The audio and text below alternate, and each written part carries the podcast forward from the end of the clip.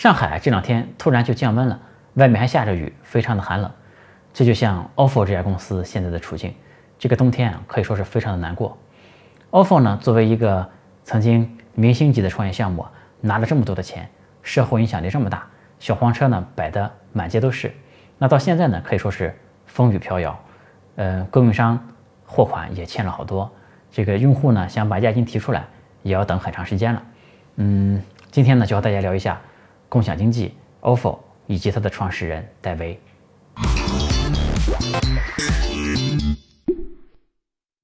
有趣的灵魂聊科技人文，我是李自然。我们好久没聊商业了，今天和大家聊一下 ofo 这家公司。ofo 这家公司呢，最近可以说是陷入了非常困难的境地啊。嗯，很多媒体也开始写文章来分析它失败的原因了。大家分析来分析去，原因无非是这么几条：第一呢，说它管理不行。这管理呢太混乱了，嗯，效率非常的低，而且这个花钱也大手大脚的。第二呢，说他内部的贪腐问题啊比较严重，有人这个收贿赂，有人吃回扣等等。第三呢是说他空降来的这个高管团队啊和以前跟着他创业的这些创始团队之间这个矛盾重重。但是我觉得呢，有哪家大公司敢说自己管理没有问题啊？敢说自己没有腐败的问题？敢说自己空降来的这个高管和以前的团队没有矛盾，我觉得没有人敢这样说。所以我觉得这些总结呢太过于表象了，而且有种墙倒众人推的感觉，对吧？这个如果这样来分析企业失败原因的话，我觉得这个换换企业名字，这些理由用在任何一家失败的企业上可能都可以。嗯，从创业的角度来说，嗯，我觉得这个大趋势啊是最重要的。这让我想起了一个。很有意思的故事，说这三个人呢，坐一部电梯上楼，有一个人呢不停的在电梯里拿头来撞墙，啊，第二个人呢在电电梯里面不停的做俯卧撑，第三个人呢就在电梯里面这个原地踏步。他们上到顶楼之后，就有人问他你是怎么上来的呀？第一个人就说这个我不停的拿头去撞这个墙，这个这一路走来非常的痛苦。是吧？第二个人又说呢，我一直在做俯卧撑，非常的努力。第三个人又说呢，我一直在原地踏步。其实这个人呢，就是随遇而安，保持平常心最重要啊。这个嗯，电梯呢，就是正在起飞的中国宏观经济，是吧？这个那三个人呢，就是到处布道给大家讲自己怎么成功的企业家。这个故事我觉得蛮有意思。所以说，我觉得创业这件事情呢。趋势才是最重要的事情。这个雷军有一句话非常有名，创业的应该都知道，就是说在风口上猪都能飞起来。也就是说，个人能力呢其实是次要的，重要的呢是要踩对那个风口，压对那个趋势。嗯，共享经济这个趋势是怎么来的呢？最早是在美国有一家叫做 Airbnb 的公司，它是做这个房屋共享的。这个呃，每个人可以把自己闲置的房屋拿出来。让这个供给这些来这个城市出差的或者旅游的这个人群来用，嗯，自己呢就能额外的收一笔费用。那这个这个模式呢，呃，由于中国的国情等等原因啊，在中国并没有火起来。随后呢，又出来了，就有人把房屋共享了嘛，然后紧接着后面呢，就开始把汽车共享了。在美国呢，又出了一家叫做 Uber 的公司。那这种模式呢，在中国就有非常非常成功的对标的公司了。那就是滴滴这家公司，那滴滴这家公司呢，以非常短的时间就成为了中国互联网的一个小巨头吧。这一下子就把大家的胃口都吊起来了。这创业者呢，觉着哎，是不是除了房屋、汽车之外，还有别的东西也能够用这种共享经济的这种方式来做？那这投资人呢，这个当然每一个投资人梦想都是想投一家滴滴这种公司啊。大家也这个害怕错过共享经济。这个机会，于是就投了大量的这种，嗯，做共享经济的这种公司吧。这个，所以说在共享房屋、共享汽车之后，啊，紧跟着这个共享单车就出来了。在共享单车之后，其实又出了很多，这共享充电宝也是，呃，非常这个在一线城市其实普及率是很高的，很多餐馆里面都有这共享充电宝。其实这几个共享项目呢。背后有一个一个投资人非常有名，叫做朱啸虎。这个人呢投了很多共享经济的项目，也在里面赚了很多钱。也大家其他投资人看着眼红嘛，也都跟着投这个项目。嗯，其实这共享经济呢，这个我觉得越到后面就越有点变了味道了。因为这共享房屋、共享汽车还可以，你说到了共享单车，到了共享单车呢，它其实就不是说大家闲置的自行车拿出来供给这个社会用了，而是说其实就是摩拜也好、ofo 也好，自己去生产了很多车，它其实就是一个这个传统租赁的这么一个模式嘛，无非是租赁自行车的一家公司嘛。你说它是共享自行车，我觉得就有点脱离以前这个共享的本质了嘛。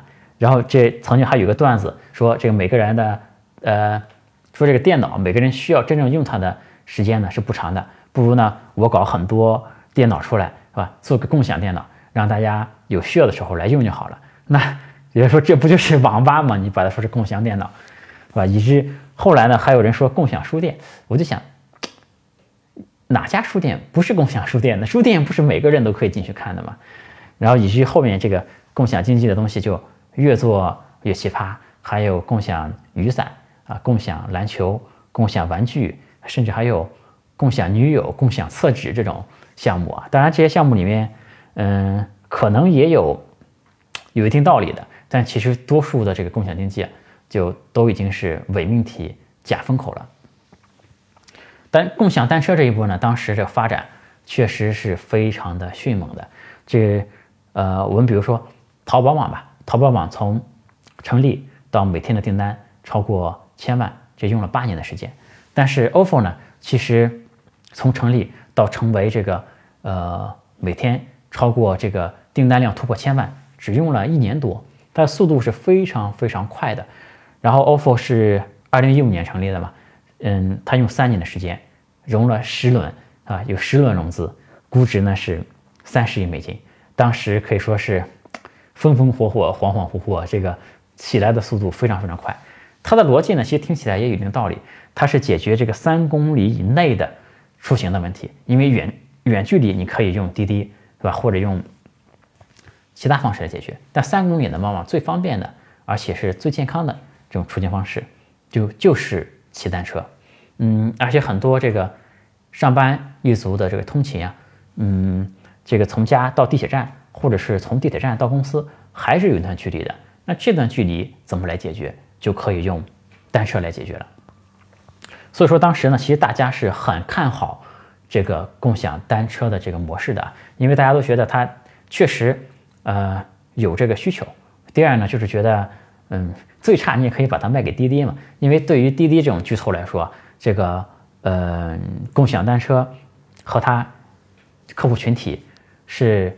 有相互促进作用的，比如说骑单车的这一群人，当遇到天气不好的时候，下雨的时候，对吧，就可以用滴滴来打车了。也就是说，这个对于滴滴来说呢，如果把共享单车这一块并进来，是可以更加整体的解决这个出行的问题。所以说，大家又觉得这方向没有问题啊。你首先有需求啊，对吧？而且你的车辆租出去确实很快就能收回成本。第三呢，是你这家公司将来独立发展也可以。卖给像滴滴这种巨头也可以，他们也有买你的需求。但是这个随着发展呢，大家发现这里面这个问题越来越多。因为 ofo 呢最早是在这个大学校园做的，当时在大学校园做的时候呢，这个项目确实是蛮赚钱的。因为这个校园里的人群素质啊，这个管理的难度和你把车就把车投到校园里面和把车投到社会上是完全不同的两个概念。呃，一旦把车投到社会上之后，这个管理的成本。以及这个车辆的毁损、丢失，而且这个，呃，随着共享经济的火爆嘛，这个众多的竞争对手是吧就进来了。当时最多的时候，几十家共享单车公司一一起在做，对吧？每家共享单车的颜色都不一样，最后颜色都不够用了。嗯，所以说，这个这就从一个本来可以在校园里挣钱的生意，逻辑上成立的生意，逐渐的变成了一个需要不断的烧钱。逻辑上不能成立的生意，所以说我觉得这个问题的本质呢，是共享单车这个行业它最基础的逻辑，它的商业模式就是有问题的，这是一个假的风口，这并不是说 ofo 一家公司或者是 ofo 的创始人戴威这一个人能够解决的问题。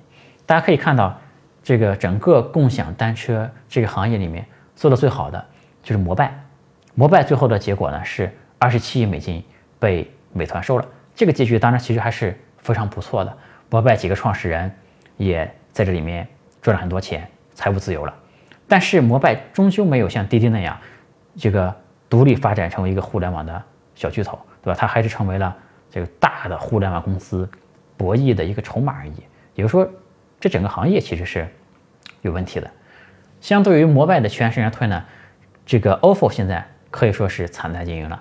这里面呢，ofo 确实错过了很多的机会，包括呢错过了腾讯的投资，呃，错过了滴滴这条大腿，嗯，错过了和摩拜的合并。其实当时，ofo 的投资人也是力主和摩拜来合并的嘛，这样大家这个联合在一起，就不需要再恶性竞争，再烧钱烧下去了。这个戴维也是不同意，嗯。这些，呃，错过的这些机会呢，当然就和创始人有着撇不开的关系了，这锅就不能再甩了。这个里面呢有性格的原因，我觉得呢其实也有年龄的原因。嗯，戴威是一个比较年轻的创业者，一个九零后。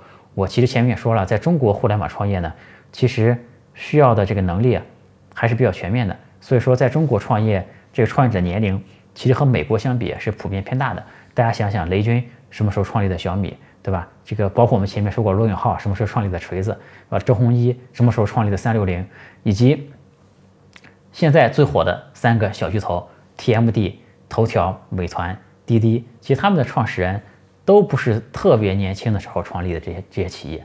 然后我们前面讲过拼多多，对吧？这个以及最近还有一家很火的公司叫做趣头条的，它的这个创始人谭思亮，这些其实。创业的时候年龄都不是特别的年轻，所以说在中国，你看整个互联网行业，这个最黄金的创业年龄其实是三十多岁啊。这个时候，这个创始人的心态比较平稳了，也有一些积累了，然后整个做事的风格呢，也更容易认清现实了，对吧？这个戴威呢，作为一个九零后啊，而且自己的性格也有些，当然加上年轻吧，有一些理想主义，有些自我膨胀，这当然也是，嗯，难以避免的。这个年轻付出的代价，当然这也不是说年轻就不能成功啊，这个没有这么绝对的事情。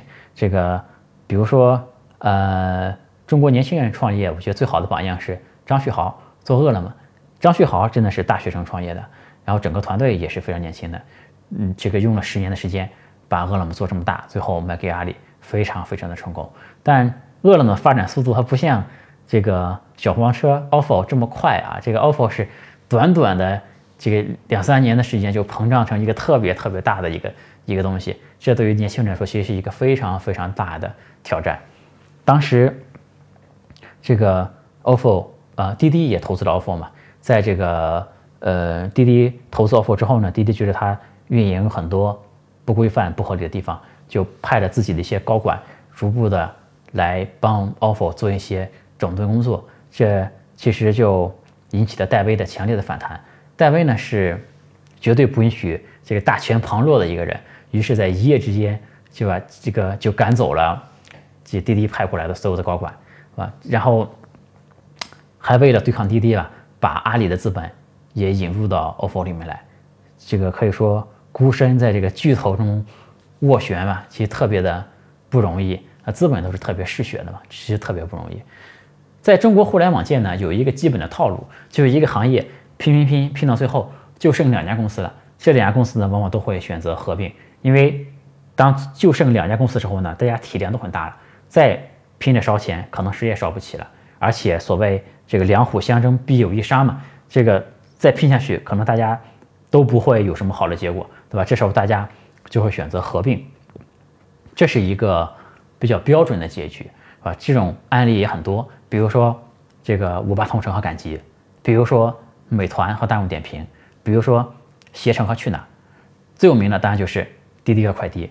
呃，这样合并呢，其实最后这个结局啊，是一个多方共赢的结局。这个投资人投这家公司投了这么多年，现在终于可以掏钱走人了，对吧？作为以前行业第二的那个团队呢，创业这么多年，对吧？终于也可以财务自由了，拿到回报了。那作为以前这行业里面最大那家公司呢，他就得到了一家盘子更大的公司嘛，而且呢，那个最大的竞争对手已经没了。这个也没有人和他在拼着烧钱了，他就可以专心的把业务做好，把公司呢做盈利。这其实是一个多方共赢的结局，也是一个标准结局。那这些呃把公司卖掉的创始人呢，当然有些创始人很开心，有些创始人呢没有那么开心。比如这个饿了么的张旭豪把公司卖掉，对吧？我看他还挺开心的。嗯，还有一些创始人，比如说这个大众点评的张涛，对吧？把公司卖掉，觉得自己干这家公司干了这么多年，卖掉之后很不甘心，也是失声痛哭，这个就没有这么开心。这个摩拜呢，嗯，卖给美团之后，他的创始人里面，我觉得是有人开心，有人不开心。为什么呢？这个他的这个摩拜的创始人里面，有些人，嗯，通过卖公司财务自由了嘛，本来没财务自由的，现在财务自由了，当然很开心。但摩拜的创始人里面呢，还有一些是本来就已经财富自由的，那再挣钱对他们说可能意义就不大了。他们想的还是把摩拜干得更大嘛。那这些人呢，可能卖的公司就没有那么开心。但是这个事儿呢，嗯，你不管开心还是不开心，以就是在商言商，基于纯商业的角度来说，往往这种合并对是还是可以实现一个多方共赢的结局的，也是一个呃非常合理的一个选择。ofo 呢，当年也有和摩拜合并的机会，也有很多人呢在力推这个事儿，但是戴威呢是坚决不同意合并的。戴威是一定要掌握主导权的那种人，嗯，就是刚才也说了个标准结局嘛。如果 ofo 和摩拜合并的话，这个结局肯定是戴威的团队拿钱走人，对吧？以前摩拜的团队继续往后干了，这个戴威是坚决不接受这种结局的。于是互联网圈的很多人。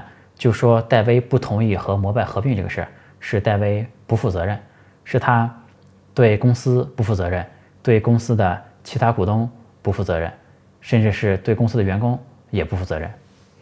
嗯，这个观点我就不能认同了。我觉得戴威如果愿意去推进合并的事儿，那算他是实物，对吧？把公司卖了，这个选择也非常合理，股东也 happy 了，员工呢也 happy 了，自己也赚钱了。那当然非常合理，但首先我觉得这个事儿呢，你不能开上帝视角来看，呃，你是现在知道了 ofo 经营有点惨淡，你反过头来说，戴维你当时为什么不卖公司？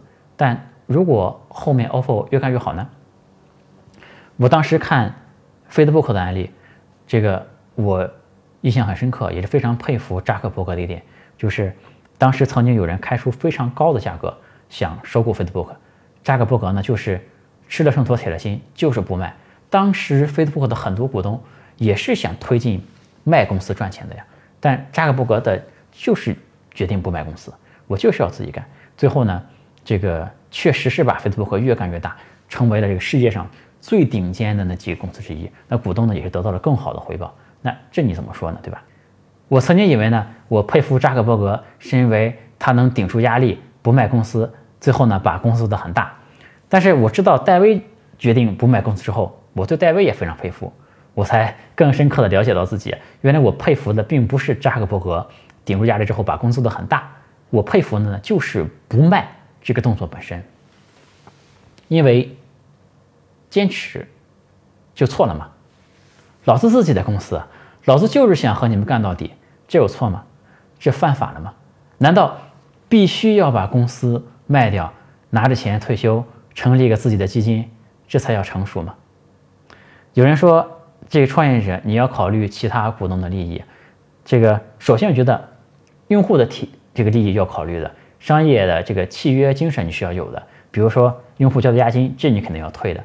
但是，如果说到股东的话，创业者不是职业经理人啊，创业者就是最大的股东啊，创业者才是有权利决定这个企业未来的人啊，这个。如果一个创业者决定，我就是要抗争，我就是要坚持自己的理想，我就是看不上眼前的这点诱惑，我就是不想向这个商业社会的规则所屈服，我就是坚信自己能够成功。我认为这种坚持本身就值得被歌颂。对于一个才二十多岁的人啊，戴维很年轻啊，这个有多少媒体已经开始口诛笔伐？至于吗？就我觉得他的职业生涯才刚刚开始啊。这市场经济呢是很无情的，你经得住是吧？你在顶峰的时候经得住多少赞誉，你在低谷的时候就要经得住多少诋毁。这个我还听说有一个小镇啊，这个小镇上本来有很多自行车厂，本来都快倒闭了，因为这一波共享单车的热潮，很多呃自行车厂又恢复生产，还买了新的机器，招了新的工人。设想一下，如果你是一个自行车厂的老板，当 ofo、摩拜这些企业给你订单的时候，你当然会接下这些订单，然后你会扩大自己的生产规模，你会购买更多的机器用于生产，你会招聘更多的工人，你会。进货更多的零部件，你会生产更多的自行车。但是，当共享单车这个风口过去之后呢？你订单的尾款可能收不回来，你的机器只能闲置在那里，你的工人你要自己去安置，你进货那些零部件也再也没有别的用途。这就是趋势的力量，这也就是市场经济的。无情之处。最后呢，我借用我在朋友圈看到的一段话，送给戴维，也送给所有在这个市场经济中奋斗的创业者们：愿你的长枪所向披靡，诱你壁垒固若金汤；愿你意志坚若磐石，永生永世。你要相信，没有到不了的远方。我们这期视频就讲到这里，我们下次再见。